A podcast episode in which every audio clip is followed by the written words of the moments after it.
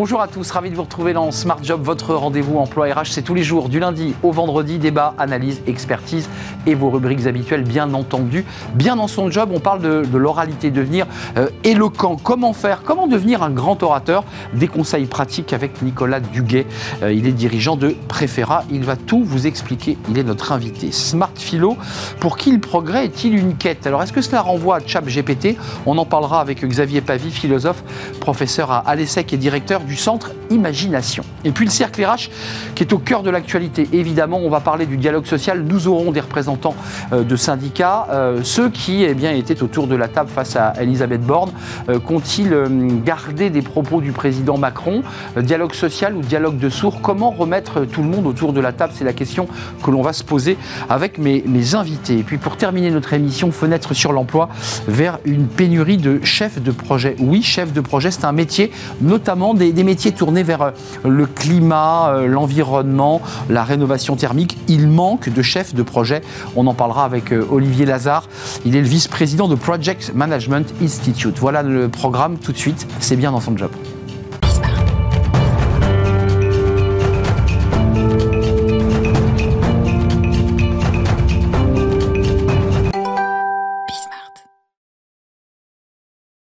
Dans son job. Ça, c'est un, sujet fondamental parce que vous, les managers, vous, les décideurs, euh, vous, les collaborateurs, eh bien, vous passez vos journées à parler et parfois vous vous dites ça manquait de souffle, ça manquait de corps, ça manquait d'impact. Comment faire pour être un, un, grand orateur ou un bon orateur pour peut-être descendre d'un cran? On en parle avec Nicolas Duguet. Bonjour Nicolas. Ravi de vous accueillir. Vous êtes dirigeant de Préféra. Alors, vous avez écrit de nombreux livres euh, sur l'éloquence, la préparation mentale. Euh, et là, vous euh, vous intéressez justement à, l'éloquence à travers un, article que vous avez publié dans le Harvard Business Review, 10 techniques pour devenir le meilleur des orateurs. Vous avez choisi d'abord, commençons par le début, orateur qui renvoie quand même à la notion, j'allais dire, grecque presque antique, des sophistes, de l'éloquence. C'est un choix que vous avez.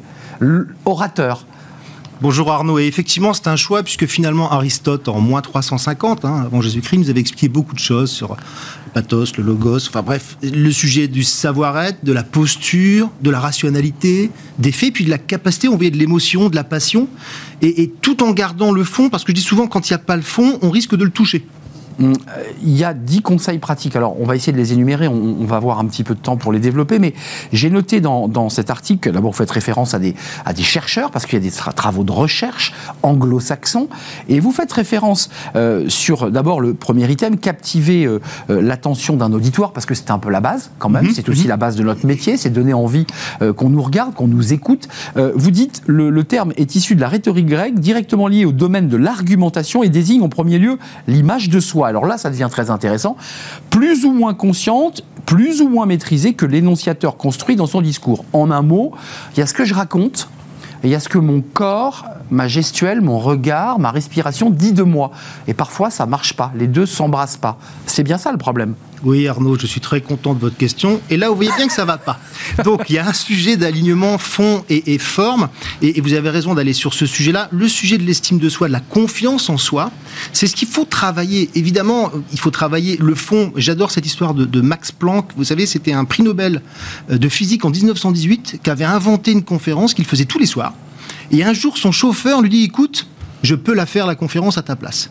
Et le chauffeur a remplacé le prix Nobel de physique devant des salles. Et il a réussi sur le fond et sur la forme, parce qu'il était super entraîné et avait écouté. Bon, jusqu'au jour où il y avait un autre physicien qui a posé une question un peu compliquée au chauffeur qui était en place de prix Nobel, en réalité, et il a répondu du tac au tac. Écoutez, la question est intéressante, et d'ailleurs, je vais demander à mon chauffeur de répondre à cette question. Donc, vous voyez, la forme a pris le pas sur le fond, mais il a fallu quand même travailler pas mal en amont. Alors, il y a quand même la préparation, parce qu'il ne faut pas négliger l'idée qu'un orateur, ça on le voit, et ça génère quand même pas mal de stress chez, j'imagine, ceux que vous accompagnez, prépare des jours et des jours, se font des feuilles partout, des slides, des bullet points. Il faut préparer les supports, mais après, quoi On s'en libère, on essaie de les mettre à côté, on les garde Parce que ça, c'est des, des, questions qu'il vous pose, j'en suis sûr. Alors, c'est des bonnes questions. Hein. Il y, a, il y a Brian Tracy, qui est un conférencier américain, qui a regardé finalement, il a fait une évaluation à chaud après ses conférences et quelques mois après, à froid, finalement, qu'est-ce que vous avez retenu avec quelle technique d'animation? Et il a utilisé quatre techniques. Et la première technique, c'est ce qu'on connaît, une présentation avec pas mal de textes. Bon, on sait tous que c'est pas terrible, mais il a quand même essayé parce qu'il voulait vérifier. Il faut toujours vérifier. Deuxième approche, avec une présentation avec des images, des vidéos. Une troisième approche où il n'y avait aucun support, que l'oralité. Et une quatrième approche avec l'oralité et un paperboard. Hmm. Et finalement, ce qui a le mieux fonctionné, c'est le paperboard. On voit quelque chose. On voit et on voit écrire la personne et donc on mémorise plus de choses. Alors évidemment, quand on réfléchit à support, ce qui rend fou les gens et ce qui ennuie tout le monde aujourd'hui dans les présentations, c'est les 352 slides qui sont devenus insupportables. Et effectivement, il vaut mieux travailler à simplifier son discours. Ça ne veut pas dire qu'il devienne simpliste, en le faisant travailler notamment sur des sujets un peu métaphoriques. Euh, sujet sur l'émotion quand même. Restons un instant sur l'émotion parce qu'il y, a ensuite un, Dan Carter qu'on connaît, qui, est une grande mm. star du rugby euh, néo-zélandais des All Blacks, euh, qui, qui lui a travaillé ses stratégies avant match. On va en parler, mais l'émotion. Euh, qu'est-ce qu'on en fait? Parce que l'air de rien, c'est un gros sujet pour ceux qui nous regardent, qui se disent bon, moi je connais le texte, je connais mes sujets, je suis, mais en fait j'ai une telle émotion avant que j'en perds mes moyens, j'arrive pas à contrôler mon, stress, mes rougeurs, enfin toutes les questions qu'on se pose quand mm. on s'exprime.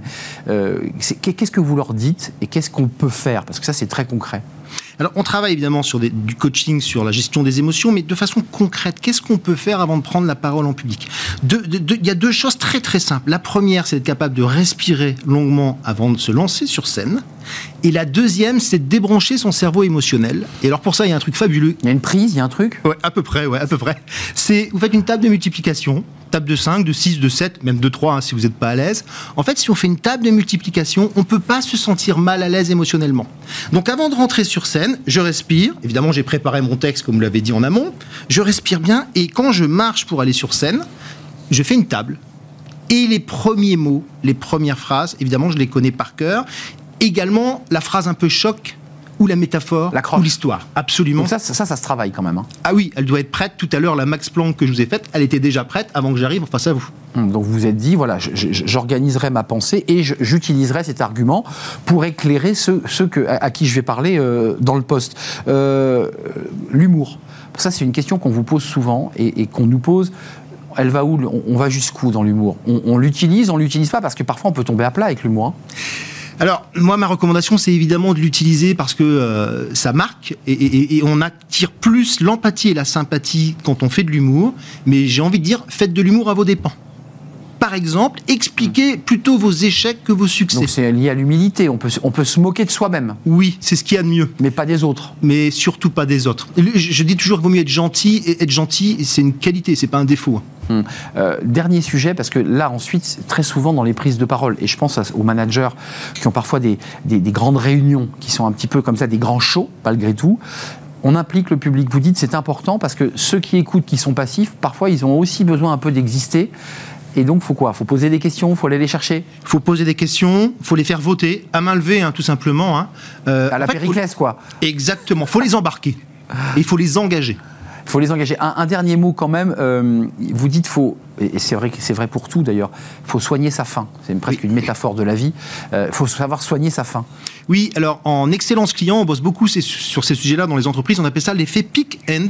On a beaucoup travaillé avec les équipes de communication sur le début d'entretien. Et en fait, en excellence client, quand on regarde un petit peu ce que retient un client, interne ou externe, c'est un collaborateur, c'est pareil, c'est le moment émotionnel de la prise de parole et la fin. Et donc la fin, il doit y avoir une chute comme au début savoir terminer, savoir euh, trouver la, la, croche de fin pour aussi qu'on puisse mémoriser. les politiques font souvent le début et la fin identiques de manière à, ce que ceux qui ont manqué le début peuvent aussi récupérer euh, les éléments clés de la fin. C'est ce que font souvent les, les, les, ministres. Euh, merci d'être venu nous éclairer. C'est passionnant, Nicolas Duguet, dirigeant de Préféra, des livres et cet article dans le Harvard Business Review avec ses dix conseils pratiques très développés avec des chercheurs et des experts. On tourne une page, on fait de la philo. La philo, bah, c'est aussi l'écrit, c'est aussi langage et on accueille Xavier Pavie qui nous parle du, progrès, euh, une quête, euh, avec un point d'interrogation d'ailleurs. Smart Philo, on parle du progrès. Alors, on avait parlé euh, avec Xavier Pavie, que je, salue, euh, de chat GPT, de GPT-4, qui, qui, a suscité d'ailleurs une, de vraies réactions sur les réseaux sociaux, je voulais le dire, parce que cette, euh, cette chronique, elle a suscité un débat. Et on est toujours d'ailleurs dans le débat. Là, vous avez choisi, Xavier, vous qui êtes philosophe, professeur à l'ESSEC et directeur du Centre Imagination, de, de, vous intéresser au progrès. Pour qui le progrès est-il une quête? Alors déjà, c'est une, une, très belle question, c'est très bien écrit. algorithme, machine learning, ChatGPT, euh, c'est quoi on, est rentré dans une époque du progrès ou on quitte le progrès finalement? Oui, c'est une bonne question. On a toujours été euh, dans le progrès. Le, progrès, quand on le définit, c'est ce qu'on appelle un métamodèle de changement destiné à l'évolution humaine et à l'exploitation ou le développement de la connaissance. Donc il y a quelque chose derrière le progrès qui est la notion de désintéressé. C'est pour ça qu'on parle de métamodèle de changement, c'est-à-dire qu'on ne voit pas tellement où ça va nous mener, mais il y a quelque chose de désintéressé. Ce qui est différent d'ailleurs de l'innovation. Ce désintéressement est important parce qu'il va chercher l'espoir dans l'humanité. Et donc, on est toujours dans l'espoir de l'humanité. Nous sommes toujours dans une espèce d'époque de progrès. Mais le progrès actuel, c'est quoi? C'est le vaccin C'est le GPS On peut considérer ça comme des progrès? Alors, les, progrès ne sont pas liés souvent à des entreprises, mais ils sont liés plutôt à des organisations qui vont mettre en place quelque chose que l'on va aller chercher, qui est quelque chose de plus grand que soi. Donc, la, roue, la machine à vapeur euh, sont effectivement des progrès. Sont Internet est effectivement une, une dimension de progrès sur euh, lesquels ou sur lequel va se greffer des innovations. Mais le progrès est au-dessus de cela. Euh, on, est rentré dans, on est toujours dans une époque de progrès, mais quand on parle du progrès, on fait toujours référence à avant. Euh, je sais pas, Citroën, la voiture, enfin 1890, l'ère industrielle. Et le progrès aujourd'hui semble un peu différent. Euh, peut-être on se trompe hein, d'ailleurs, mais, mais en tout cas on fait souvent référence à ça. Oui, parce qu'on a souvent peur, et la peur de l'aujourd'hui ou du contemporain, on va mettre derrière le mot bouleversement on va dire on a, on a des bouleversements. Et quand les bouleversements sont digérés, on va les appeler progrès. Eh bien, c'est exactement pareil. Et vous avez parfaitement raison. 1880, hein, des années 1900-1910, c'est l'aviation, c'est le cinéma, c'est la photographie, c'est Eiffel, c'est Curie, c'est Pasteur. Et donc, on va parler aujourd'hui de progrès quand on parlait de bouleversement. Eh bien, c'est pareil aujourd'hui avec ChatGPT, avec euh, les, algorithmes, l'intelligence artificielle. On parle de bouleversement, on ne sait pas trop là où ça nous mène, parce qu'il y a besoin du temps de digestion du progrès, hmm. de temps de digestion. Et on dit souvent qu'on ne peut pas réagir sous les feux des projecteurs. Et donc, les feux des projecteurs sont l'époque contemporaine, on a besoin de prendre du recul. Euh, au fond, qui sont les acteurs du, progrès? Parce que c'est vrai que on le dit souvent, c'est pas les grands groupes qui inventent et qui, qui, créent le progrès. C'est quoi? C'est les entrepreneurs parfois dans, leur garage, quoi. Oui, oui, c'est ça. Euh, Platon en, parle presque, pas véritablement des entrepreneurs, mais il dit que la nécessité est la mère des inventions. Et il va dire que ceux qui vont mettre en place, ça va être les laboureurs, ça va être les artisans. C'est effectivement un peu ces, ces entrepreneurs d'aujourd'hui. Ils sont face à une nécessité, ils vont inventer. Euh, concrètement, euh, ces entrepreneurs, au fond, ils vont porter le progrès, et vous le dites, puis ensuite, ce progrès va être récupéré ou pas, parce qu'il y a parfois de grands échecs. Hein. Il y a des entrepreneurs qui ont inventé des trucs dingues, et qui sont restés au garage. Hein. Oui, bien sûr. C'est assez dingue, ça, d'ailleurs. Les innovateurs veulent parfois être sur l'innovation et sont rarement sur le bien commun. Ils sont rarement sur, cette, sur cet ensemble-là. Et, en effet, les échecs sont une donnée fondamentale de l'innovation comme du progrès. Cette dimension-là est importante et la question pour nous est de dire aujourd'hui, finalement, quand on veut aller travailler pour un entrepreneur, qu'est-ce que l'on veut faire? Est-ce que l'on veut travailler pour l'humanité ou est-ce que l'on veut travailler pour une innovation? Mais là, vous soulevez un point qui, nous interpelle depuis des mois maintenant, la quête de sens, les collaborateurs qui exigent aujourd'hui le conscience quieting. C'est ça le sujet là. C'est donnez-moi du sens. La question, c'est comment répondre les, entrepreneurs. Et on peut avoir un peu peur, Arnaud, pour être tout à fait franc, parce que les entrepreneurs aujourd'hui, on va glorifier celui qui donne la semaine de 4 jours, celui qui va donner plus de liberté, celui qui va dire mais travaille où tu veux.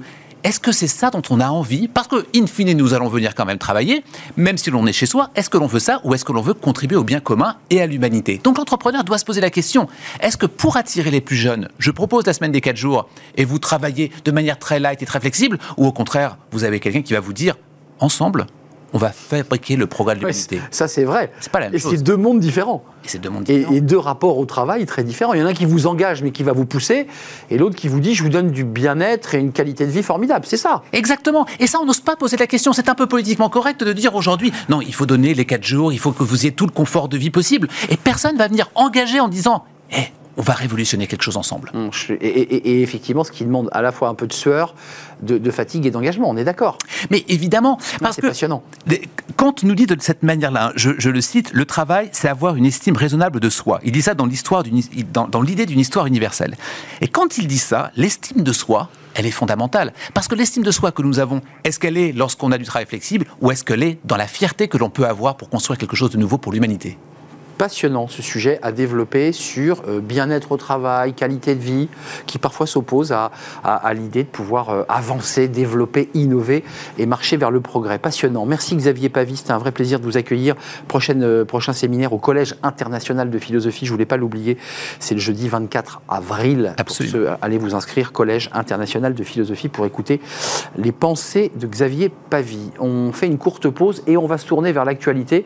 Progrès ou pas, je ne sais pas. On tout cas, on, accueille des, syndicalistes euh, CFDT, CFTC. Euh, bah, évidemment, ils ont réagi aux, propos du, président euh, de la République dans son allocution. Et le président veut enjamber. Les syndicalistes sont toujours dans la rue pour dire, eh bien, retrait de la réforme des retraites. Dialogue social ou dialogue de sourds? On en parle avec eux. C'est juste après la pause.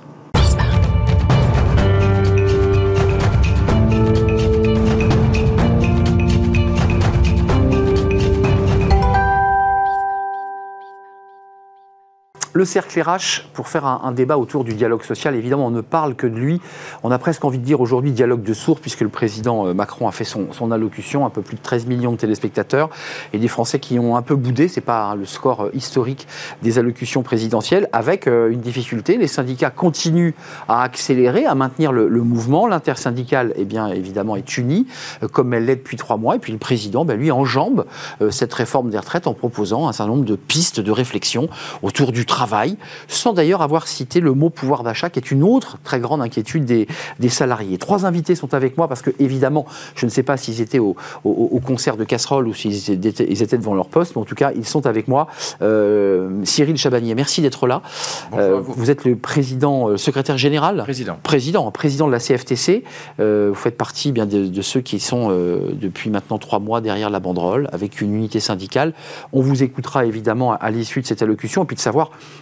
comment va évoluer euh, ce dialogue social qui, pour l'instant, est totalement au point mort. Luc Mathieu est avec nous, secrétaire national à la CFDT. Merci d'être euh, avec nous, Luc Mathieu, avec euh, Laurent Berger qui, a dit récemment, alors peut-être que vous allez pouvoir nous l'expliquer, on ne va pas passer six mois à manifester, alors comme si on avait l'impression qu'il fermait la porte et qu'on allait passer à autre chose. Visiblement pas, puisque vous serez unis au 1er mai. Hugues Vidor est avec nous. bonjour Hugues, vous êtes le président de, de l'UDES, l'Union des emplois de l'économie sociale. 25 euh, organisations, 25 branches. Ça représente combien d'adhérents, l'UDES 16 branches professionnelles, plus de 1 200 000 salariés, 35 000 entreprises. 35 000 entreprises. Je précise que vous étiez plutôt soutien de la, réforme des retraites euh, autour de cette table alors, on était surtout soutien de, la réforme en 2019. C'est ça. Euh, mais pas de la dernière. Et la dernière, on a été critique sur un certain nombre de points. Et sur le 49.3. Euh, commençons par le, début, Cyril Chabanier. Excusez-moi de le dire un peu abruptement, parce qu'on est sur une chaîne regardée par des entrepreneurs, des chefs d'entreprise. Est-ce que, est que, vous dites, euh, on tourne la page, on passe à autre chose, le président fait des propositions concrètes, il les met sur la table, ou est-ce que vous dites, nous, notre préalable, c'est le retrait de la réforme, puis nous discuterons ensuite des grands sujets qu'il a évoqués et on verra euh, les, propos qu'il a tenus sur les conditions de travail, le travail, la manière dont on travaille. Est-ce que pour vous, la réforme et le retrait de cette réforme, c'est toujours le préalable? Oui, c'est toujours le toujours le préalable, mais euh, pas que pour moi, pour euh, l'intersyndicale. Nous avons évidemment reçu le verdict du Conseil constitutionnel avec avec déception, évidemment, mais je rappelle que le Conseil ne juge que sur, le, que sur la forme, sur le fait que cette loi soit légale ou pas légale, ça ne change rien du fond. D'ailleurs, ils ont retiré toute la partie... Euh, euh, Visite médicale, index la partie un peu sucrée, comme on dit, euh, mm. comme on dit aujourd'hui. Un peu social, ouais. moins mauvaise et, et, un petit peu sociale. et c'est vrai qu'aujourd'hui, on continue en intersyndical, on continue ce mouvement. Je crois que le président et le gouvernement avaient fait le pari et ont fait le pari qu'une fois la décision du Conseil, tout allait s'arrêter. Et on veut montrer que ça ne s'arrête pas, que ça continue. Il y a des actions locales qui se font durant les 15 jours. Il y a un grand rassemblement le 1er mai. Donc l'intersyndicale s'est projeté sur les 15 prochains jours jusqu'à la grande manifestation du 1er mai. Et par la suite, nous verrons ensemble ce que nous faisons. Juste d'un mot, parce que j'aimerais entendre vos autres invités. Quand même, la petite musique qui est en train de monter, c'est de dire après tout, les syndicats ne sont pas entendus lorsqu'ils sont pacifiques et qu'ils manifestent calmement dans les rues. Euh, est-ce qu'il y a des risques et je parle évidemment aux entrepreneurs qui, s'inquiètent aussi, est-ce qu'il y a des risques de, dérapage, d'embrasement, de ne plus contrôler votre base? Les risques sont toujours, euh, sont toujours présents. Après, on essaye de, de les éviter et on n'arrête pas que ce soit mon collègue de la CFDT ou moi-même, de, de, dénoncer tout ce qui est violence physique ou euh, même euh, matérielle. Mais évidemment qu'on entend dans les discours que euh, trois mois de mobilisation aussi fort. Pour rien Pour pas obtenir grand-chose. Il n'y a pas rien, parce qu'il y a eu des choses quand même qui ont été... Il y a eu quelques avancées, alors parfois censurées par le Conseil, bah oui. mais, mais pas suffisamment en tout cas. et donc on entend un petit peu cette petite musique avec la comparaison avec les Gilets jaunes, où quand il y a eu la casse, 13 milliards ont été mis sur la table. Donc je ne vais pas dire qu'on sent une bascule, parce qu'on a je des adhérents quand même qui sont, matures. Qui, sont, matures et sérieux sur ça, mais de plus en plus de colère liée. Mais c'est quand même incroyable que dans ce pays, si on si on casse pas, si on dégrade pas, on n'obtienne rien. Ça, évidemment que dans les débats, on l'entend. Luc Mathieu, qu'est-ce qu'il allait vous dire? Alors, je ne faites pas l'exégèse de, Laurent Berger sur ce plateau, vous avez parlé en votre nom, mais euh, on ne va pas passer six mois à manifester, ça veut dire quoi? Ça veut dire, on est quoi? Sur une ligne de crête, vous vous posez des questions, vous dites le président nous retend la main et nous invite à la table. Alors, vous avez euh, fait la chaise vide, hein, à part euh, quelques organisations patronales, mais les syndicats salariaux ne seront pas et n'iront pas rencontrer le président. Aujourd'hui, aujourd'hui, euh, vous, vous, accepterez de le voir après le 1er mai, si j'ai bien compris, mais dans quel état d'esprit vous êtes? C'est la gueule de bois, vous dites quand même avoir mobilisé autant dans un mouvement social historique et avoir euh, finalement euh, rien gagné ou si peu? Aujourd'hui, on reste dans la mobilisation.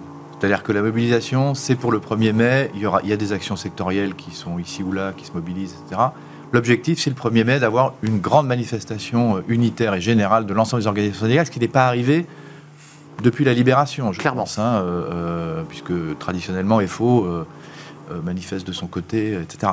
Donc c'est un grand moment démocratique qui aura lieu le, 1er mai. Voilà. Après, quand on dit on ne va pas manifester pendant six mois, c'est qu'on ne va pas regarder s'effilocher la participation aux manifestations au, fil du temps, etc. Et donc, on reprendra. Mais, évidemment, on n'a jamais, nous, refusé la discussion. Et donc, d'ailleurs, le dialogue social a continué. Mais excusez-moi de le reposer parce qu'il soulève des sujets. Nous avons devant nous 100 jours d'apaisement, d'unité, d'ambition et d'action au service de la France. Et il va plus loin. Il parle du, travail, euh, bâtir un nouveau pacte de la vie au travail, euh, un nouveau pacte construit dans les semaines et les mois qui viennent par le dialogue social.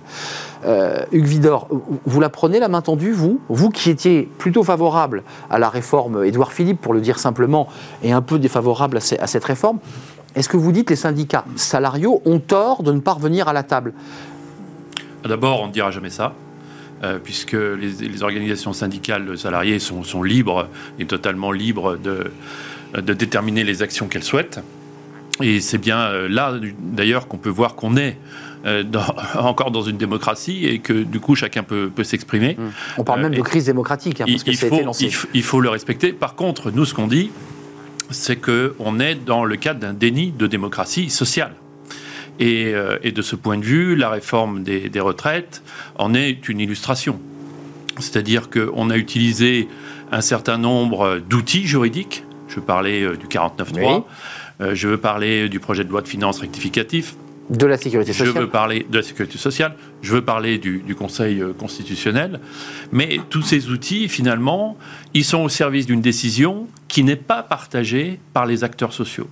Et, ça, c'est révélateur d'une crise de notre décision publique. Hmm. La manière dont on décide. C'est ça. Hmm. Et, en termes de méthode, ça pose un vrai problème. J'ajoute simplement qu'en France, on est capable de faire des compromis. Euh, je veux citer ce qui se passe aujourd'hui au Conseil économique et social et environnemental, mm. notamment euh, sur la Convention citoyenne euh, sur la fin de vie, où on voit bien que quand on met tous les acteurs autour de la table, dans un débat long, apaisé. de fabriquer du consensus. Cyril Chabagnier, je, vous repose la question parce que vous allez être peut-être autour de la table dans quelques jours après le 1er mai. Il faudra attendre évidemment la réussite ou pas de ce, ce mouvement. Qu'est-ce qui, vous amènera à reparler des sujets soulevés par le président Macron? Qu'est-ce qui fait que vous direz nous sommes prêts maintenant parce qu'il y a des textes en attente, il y a une loi travail en attente, euh, des sujets sur la formation professionnelle, euh, une loi immigration et travail. Qu'est-ce qui fait qu'un patron de syndicat comme le vôtre vous allez dire nous y retournons? Qu'est-ce qui fait que vous allez reprendre langue, comme on dit? Bah, euh, D'abord, les prochaines élections, c'est dans 4 ans. Donc, on ne va pas rester 4 ans sans euh, voir le président de la République et sans euh, travailler Mmh. Au moins le ministre. social Oui. pour les, sur les avancées. Ce qui va nous faire retourner à la table des négociations, ça va être de poser certaines conditions. Évidemment, aujourd'hui, il va falloir, enfin, je veux dire, demain, il faudra discuter avec le, avec, le, gou- avec le gouvernement. Mais il va falloir, un, recréer de la confiance, c'est-à-dire avoir des sujets qui sont importants. Et le président, d'ailleurs, en a listé euh, certains quand on parle de partage des richesses, quand on Oui. parle de rémunération. Ça, c'est un texte hein, qui est en vue. hein. pénibilité. Alors, c'est un texte qui est, qui est en vue, mais les organisations syndicales avaient toutes demandé à ce qu'on travaille d'abord sur ça. C'est vrai. Pour après faire une réforme des retraites. Ça aurait été quand même beaucoup plus logique, plutôt que de nous dire aujourd'hui, vous travaillez deux ans de plus, mais après, on va voir ce qu'on C'est fait ça qui vous blesse. Pour la pénibilité, pour les carrières longues, pour l'emploi des Il seniors. fallait commencer par ça. Mais oui, on fait des choses à l'envers, et c'est là où c'est absolument pas, absolument pas logique. Tous les syndicats n'ont d'ailleurs pas signé hein, ce, ce texte sur le partage de la valeur, on est d'accord Oui, hein. mais sur Euh, d'autres sujets, en tout cas, ces sujets-là, d'avoir une grande, alors certains ont appelé ça une, une conférence travail ou le chantier travail, enfin, il y a eu plein de noms qui, sont, qui ont, qui ont Mais été donnés, juste, on- aurait on- été la bonne chose. Mais pour revenir, il va falloir qu'il y ait des sujets sur lesquels on a des engagements de la part du gouvernement, pour lesquels il y aura de véritables avancées pour les salariés, que le texte final soit pas le texte initial comme on a eu euh, plusieurs fois dans les négociations, c'est-à-dire qu'on aille à la table avec des garanties où on va sortir avec des Mais- avantages, avec du plus, avec des droits nouveaux pour les salariés. C'est la seule chose qui va nous faire revenir. Je ne cherche pas à tout prix à, à- à vous demander si vous, vous êtes capable d'avaler la pilule, parce que la question, c'est quand vous reviendrez à la table des négociations, ça veut dire que vous aurez acté le fait que cette réforme des retraites a bien été euh, votée et que les décrets seront appliqués dès septembre. continuera à la combattre à vie Et quand vous, même. vous continuerez à la combattre. Mais ce qui ne vous empêchera pas de revenir traiter de sujets euh, sur lesquels bah, les salariés vous attendent, sur le pouvoir d'achat, sur le partage de la valeur. Oui, mais il faut comprendre que le dialogue social, euh, il s'est jamais arrêté. Le dialogue Dans social les avec entreprises, les employeurs, entreprises, au niveau interprofessionnel, la période, elle a, connu quoi? La signature d'un accord sur le partage de la valeur, qui est un peu historique d'une certaine manière sur un sujet comme ça. Et puis là, euh, à la signature, un accord sur la transition écologique et le dialogue social, qui est un sujet fondamental pour l'avenir des entreprises et pour l'avenir du pays. Donc euh, le dialogue social, euh, il continue et les partenaires sociaux montrent d'ailleurs que même sur des sujets compliqués, ils sont en mesure de signer les accords. Donc euh, tout va bien de ce côté-là et nous, on est toujours disponibles pour... euh, Mais su- sur la question du partage de la valeur, sur la question, et je le redis, le président n'a pas évoqué le pouvoir d'achat dans son allocution, donc c'est une sorte de discours d'apaisement, enfin qui tentait de, de vouloir apaiser. Est-ce que ça vous choque, par exemple, que le président, dans son allocution, n'évoque pas le pouvoir d'achat, qui est un autre sujet où vous êtes interpellé dans, dans la rue? On, on a augmenté, l'inflation a premier- progressé C'est le premier motif euh, de- de- de- d'inquiétude de, des salariés, c'est la question du pouvoir d'achat. devant les retraites. hein. Oui, devant les retraites, oui, parce que les retraites, d'une manière, enfin, c'est aujourd'hui le premier sujet à cause, vous l'avez rappelé tout à l'heure, du niveau d'inflation, en particulier de l'inflation de la L'alimentation. de l'alimentation, etc. Aucune, Donc- aucune proposition sur le sujet. Non, mais c'est d'abord, euh, moi je veux le dire, c'est d'abord un sujet qui concerne les branches professionnelles et les entreprises. Donc on en- on Ça n'est pas l'État qui fixe les salaires dans ce pays. Mais oui, Et donc, il faut mettre euh, sur la table, il faut parler aux employeurs. Ce sont les employeurs qu'il faut parler. C'est eux qui négocient dans les branches, dans oui. les entreprises, euh, les Ces salaires, de les minima, les minima de branche euh, ou les salaires réels, etc. dans les entreprises. Donc, c'est à eux que, que- c'est à eux qu'on s'adresse, hein, pour le coup. Donc vous dites finalement pas si grave que le président s'exprime pas, parce que si on négocie bien dans les branches, les salariés, parce que les, les NAO ont eu lieu, c'est fini. Enfin, vous allez redemander des négociations de. de- Dans, dans 10 jours, euh, le, le SMIC va augmenter de 2, De deux. et quelques Mmh. Il pourcents. aurait pris 6%. Il y aura 151 branches professionnelles qui ne seront pas conformes au minimum du SMIC. Exact. Euh, il y a un champ de négociation important. Dans la- dans l'accord sur le partage de la valeur, les employeurs se sont engagés à ouvrir des négociations sur les systèmes de classification euh, lorsqu'ils ne l'ont pas fait dans les délais qui, qui sont normalement obligatoires dans la loi, etc. Tout ça va générer normalement, si tout le monde joue le jeu, beaucoup de négociations sur ces C'est intéressant ce que vous dites parce que vous nous faites rentrer dans les coulisses. Il y a ce que le mainstream nous montre, les, les chaînes d'information avec euh, les manifestations, les banderoles, cette unité. Puis vous nous dites qu'il y a quand même en dessous une vie syndicale qui continue à, à- à vivre euh, et à faire vivre euh, la vie sociale de l'entreprise. C'est ça qui se passe. Vous êtes d'accord, Hugues? Il y, a, il y a ce qu'on voit à la télé qui sont des chocs assez forts, euh, parfois même violents. Et puis il y a quand même un, dialogue social de terrain et de base qui fait que l'entreprise, euh, les branches continuent à, discuter. C'est bien ça. Oui, les, branches continuent à discuter. Enfin, si je fais euh, écho de ce qui se joue dans l'économie sociale, on a négocié des accords d'ailleurs avec les organisations syndicales de salariés sur l'impact du numérique sur les situations de travail, sur l'égalité euh, euh, femmes-hommes. Donc, euh, il y a des choses qui se, qui se produisent. Reste que euh, on, on continue à penser au niveau de, de l'UDES qu'il y a un problème de méthode. C'est-à-dire qu'il faut faire confiance aux partenaires sociaux. Quand je dis partenaires Bah, sociaux, vous- quand vous dites ça, vous dites le président Macron ne fait pas confiance aux partenaires sociaux. moi, non, je dis il faut aller plus loin. C'est-à-dire que dans les annonces qu'on a eues hier, il y a encore des choses euh, qui ne sont pas satisfaisantes. Lesquels, par Eh exemple bien, c'est de faire confiance aux partenaires sociaux dans le cadre Il ne l'a pas des, verbalisé. négo- des négociations sociales. Dire aux partenaires sociaux, il y a 100 jours finalement ça. euh, pour travailler sur l'ensemble de S'unir, ces sujets s'apaiser. euh, qui sont quand même d'une rare complexité et en disant, ben voilà, il faut que j'ai ma feuille de route dans 100 jours. Euh, quand on voit les sujets, il faut arriver. La négociation, c'est un travail compliqué. C'est un consensus. C'est même, compliqué. c'est même un art, hein, si je peux me permettre. Mais absolument. Et Euh, donc, du coup, on, on a, on a besoin de ce temps-là. Mais Cyril Chabagnier, sans faire de grands mots, quand même, les sujets posés sur la table sont des sujets très complexes qui, d'ailleurs, devront, dépasseront les 100 jours, parce que ce sont des sujets très vastes de réforme du travail. Mais au fond de vous, est-ce que vous vous êtes senti méprisé, vous qui êtes à la tête de la CFTC Méprisé, euh, je ne sais pas, mais en tout cas, j'étais un petit peu, d'abord un petit peu choqué que la question des retraites fasse euh, moins de deux minutes dans l'intervention, alors que c'est le sujet crucial et que ça fait quand même trois mois que nous avons des millions de salariés euh, qui combattent cette réforme et qui nous accompagnent. Donc, je trouvais que c'était, euh, voilà, que c'était, que c'était, oui, un peu, un petit Un peu peu- ah, méprisant bah oui. euh, et en tout cas, et en tout cas choquant sur euh, sur le pouvoir d'achat. C'est le sujet primordial aujourd'hui on pouvait s'attendre quand même à- avec quelques, à quelques annonces, parce que oui, c'est vrai qu'il y a un gros débat qui doit se faire dans les branches professionnelles, et, et mon collègue l'a très bien dit. Mais il y aura euh, pas la chaise donc vide, là. Ça, je, non, non, mais il y a Autant vous n'allez pas à l'Élysée, mais la il n'y a jamais eu la On est chaise d'accord, vide. on est d'accord. Mais par contre, le gouvernement peut faire aussi des choses. Peut jouer sur euh, blocage de certains prix, peut jouer sur la TVA. Enfin, euh, il peut jouer sur euh, des chèques alimentaires. Il peut jouer. Hmm. Il y a quand même des choses que le gouvernement peut faire. Après, on va pas faire le débat sur les bonnes ou les mauvaises actions. Enfin, Bruno Le Maire a balayé le pu- débat sur la TVA. Hein. oui, non, mais en tout cas, il y aurait pu y avoir une ou deux propositions, je ne sais pas laquelle, mais sur le pouvoir d'achat. Et euh, le dialogue social aujourd'hui fonctionne bien entre les partenaires sociaux. Le problème qu'on a, et c'est pour ça qu'on parle de déni démocratique, c'est c'est un problème de dialogue social avec le gouvernement. Avec l'exécutif. Avec l'exécutif. Euh, les partenaires sociaux, au contraire, et je crois d'ailleurs que c'est souligné euh, par euh, beaucoup de monde qu'il y a une qualité de dialogue social.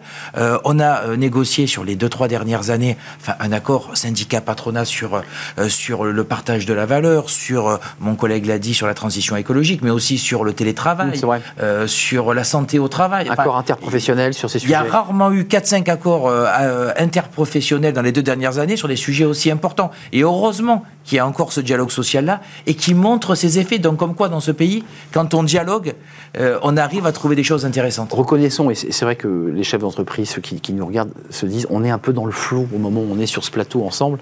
On ne sait pas trop comment les choses vont, vont évoluer. On a un président qui est, qui est- qui sur son, dans son couloir. On a des syndicats qui sont dans leur couloir. Euh, comment, co- comment, avec l'expérience que, vous avez, euh, Luc Mathieu, comment vous voyez cette sortie On dit souvent qu'il faut sortir par le haut. Là, on n'a pas l'impression que réci- réciproquement vous sortiez par le haut. Euh, comment on fait concrètement? Ben, écoutez, on, va voir comment ce qui se passe. Moi, ce que je note hier, c'est que à la fois, il dit on, veut apaiser, mais on veut apaiser parce que les Français euh, ont des problèmes de pouvoir d'achat, etc. Mais s'ils sont en colère, c'est d'abord parce qu'il y a cette réforme, il faut, faut dire les choses. Et puis après, d'un autre côté, moi, ce que j'ai noté, c'est que c'était un peu le monde de oui-oui, hein, euh, d'une certaine manière. hein, parce que oui, oui, on va résoudre euh, le problème euh, des, des enseignants, il y aura des remplacements pour tous les enseignants. Oui, oui, on va résoudre l'engorgement de l'hôpital. Oui, oui, on va résoudre le problème des, des médecins traitants, sans qu'ils disent jamais d'ailleurs Comment il fait? Comment il fait, dans quel délai, etc. C'est pour ça que je dis que c'est un peu, c'était un, c'était un peu magique. hein, donc, vous êtes dans le flou pour répondre à ma Ah question. ben, on est très dans le vous êtes de- tous dans le flou. C'est-à-dire sans trop savoir comment les choses vont évoluer. Est-ce qu'il y a de l'inquiétude chez vos adhérents Est-ce qu'il y a de l'inquiétude euh, chez ceux qui sont euh, membres de, de l'UDES sur à la fois une double thématique C'est se dire, euh, bon, l'économie n'est pas encore grévée sur. le mouvement social n'a pas impacté autant que cela l'économie, mais c'est un mauvais climat, il y a une mauvaise ambiance. et, et puis, il y a eu des mots très durs prononcés de part et d'autre, côté exécutif et, et côté euh, syndicat. Est-ce qu'il y a de l'inquiétude chez vous? Bien sûr, il y a de l'inquiétude euh, quand on voit, je dirais, euh, la, la France euh, divisée de, de cette manière, euh, le fait qu'il y ait une forme de divorce entre les organisations syndicales et puis une grande partie des Français. C'est exactement faut- ça. Il faut le dire. Et, et l'exécutif, bah, ça interroge. Et donc, euh, nous, nous ce que, ce que nous, nous disons, c'est qu'il faut changer véritablement de, de, de méthode et associer euh, les, les citoyens et, euh, et donner confiance aux organisations syndicales euh, et employeurs pour. Mais c'est pas le logiciel du président de la République, ça. C'est a- pas dans son logiciel, ça ben, c'est- Ça écoutez, dépend des sujets. On, on va voir. En tout cas, il faut bien sortir de, de l'impasse dans lequel, dans lequel on est. Nous, pour répondre à votre question, on a des très fortes inquiétudes. Vous avez parlé de partage de la valeur. C'est un C'est- des sujets sur la C'est table. une demande qui est très forte aussi dans, dans les organisations syndicales euh, qui euh, travaillent avec l'UDES au quotidien et dans, nos différentes branches. On a un vrai sujet euh, sur la question de, de l'emploi. Nous avons plus de 100 000 emplois non pourvus euh, dans l'économie euh, sociale. Qu'est-ce qu'on fait concrètement, pas pratiquement Et là, on attend l'exécutif aussi sur ces questions. Il y a un travail de branche, bien sûr, mais il y a un travail de l'exécutif. Cyril Chabanier, mot de conclusion. Euh, Est-ce qu'il y a chez vous, au-delà de l'inquiétude, une sorte de flou Euh, Et je repose la même question qu'à Luc Mathieu. Comment vous sortez par le haut de cette crise euh, où Elisabeth Borne a expliqué dans un tweet immédiat après promulgation de la loi qu'il n'y avait ni vaincu ni vainqueur à l'issue de l'allocution d'Emmanuel Macron, j'ai quand même l'impression que vous sortez plutôt vaincu de cette bataille?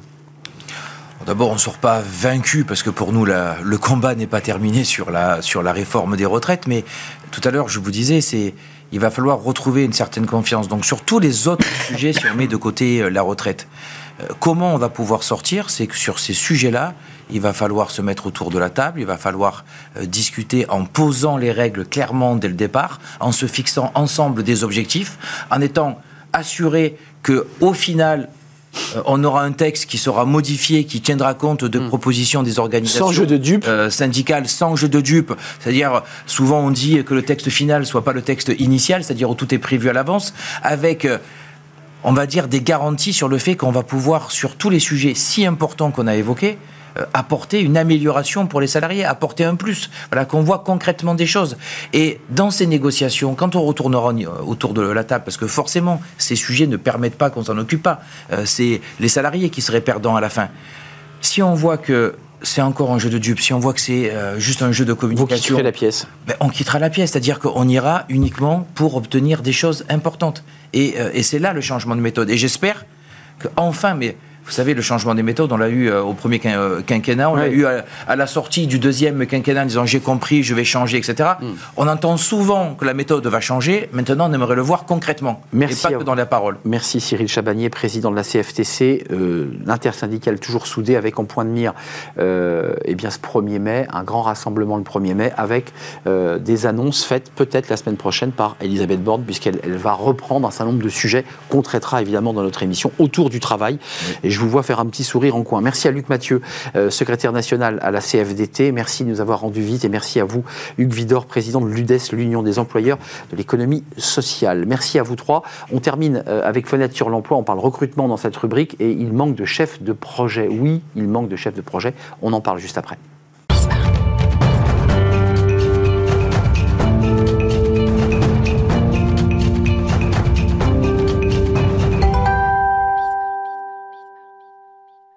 Fenêtre sur l'emploi pour parler recrutement et faire un focus sur les chefs de projet. Euh, D'abord, on va, on va définir ce qu'est un chef de projet parce que c'est pas aussi simple que cela. Et on en parle avec Olivier Lazare. Bonjour Olivier. Bonjour. Ravi de vous accueillir. Je sais que vous descendez de l'avion et que pour vous, il est 4 heures du matin. À peu près, Euh. Donc ça va bien se passer. On vous offrira un café en sortant.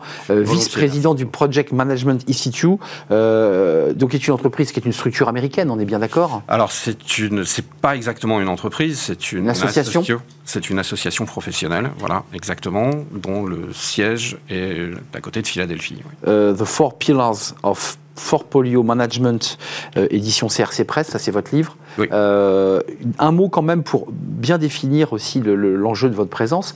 Euh, vous dites il va manquer mondialement hein, 25 millions de chefs de projet, Oui, ce qui est colossal. c'est énorme. Qu'est-ce qu'un chef de projet très concrètement? Un chef de projet, très simplement, c'est quelqu'un qui transforme une idée de départ en un livrable, concret, tangible, mesurable. Votre téléphone sur, euh, sur votre table, il a été euh, la conception et la livraison de ce téléphone a été gérée par un chef de projet. Euh, donc ça veut dire, pour essayer de déranger ces chefs de projet, euh, on, on est recruté comme chef de projet, euh, mais on peut être ingénieur, on peut avoir fait HEC, on peut avoir fait une école, on peut être philosophe. C'est- très, très protéiforme, un chef de projet, en fait. Oui, parce que c'est c'est transverse à énormément de domaines. C'est-à-dire qu'il y a aujourd'hui plus euh, vraiment un seul domaine d'activité ou une organisation qui ne travaille en mode projet, qui n'a besoin de ces compétences d'organisation, de structuration et surtout d'interaction euh, au travers de l'entreprise et des entreprises.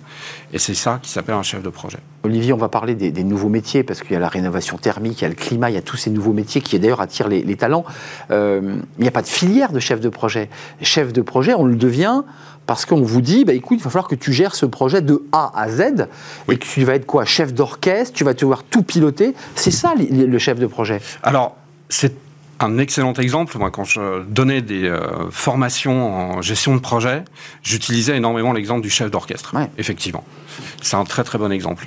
Alors, chef de projet, on le, on le devient de plusieurs façons. On le devient de façon euh, accidentelle, ce que vous venez de, de décrire. On démarre dans une entreprise en étant euh, technicien, ingénieur, euh, commercial.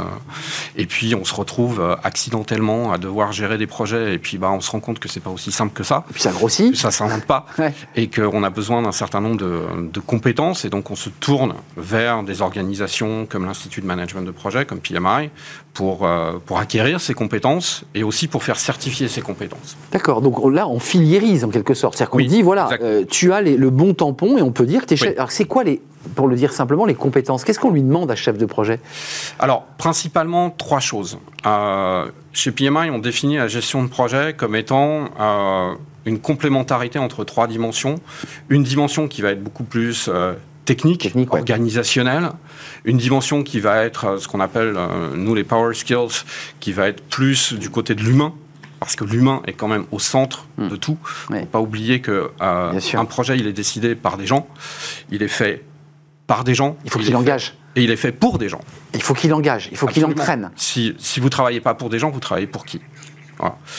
Euh, Donc il y a cette dimension qui est extrêmement importante de savoir comment est-ce qu'on travaille avec les gens, comment est-ce qu'on fait travailler les gens, comment est-ce qu'on les engage.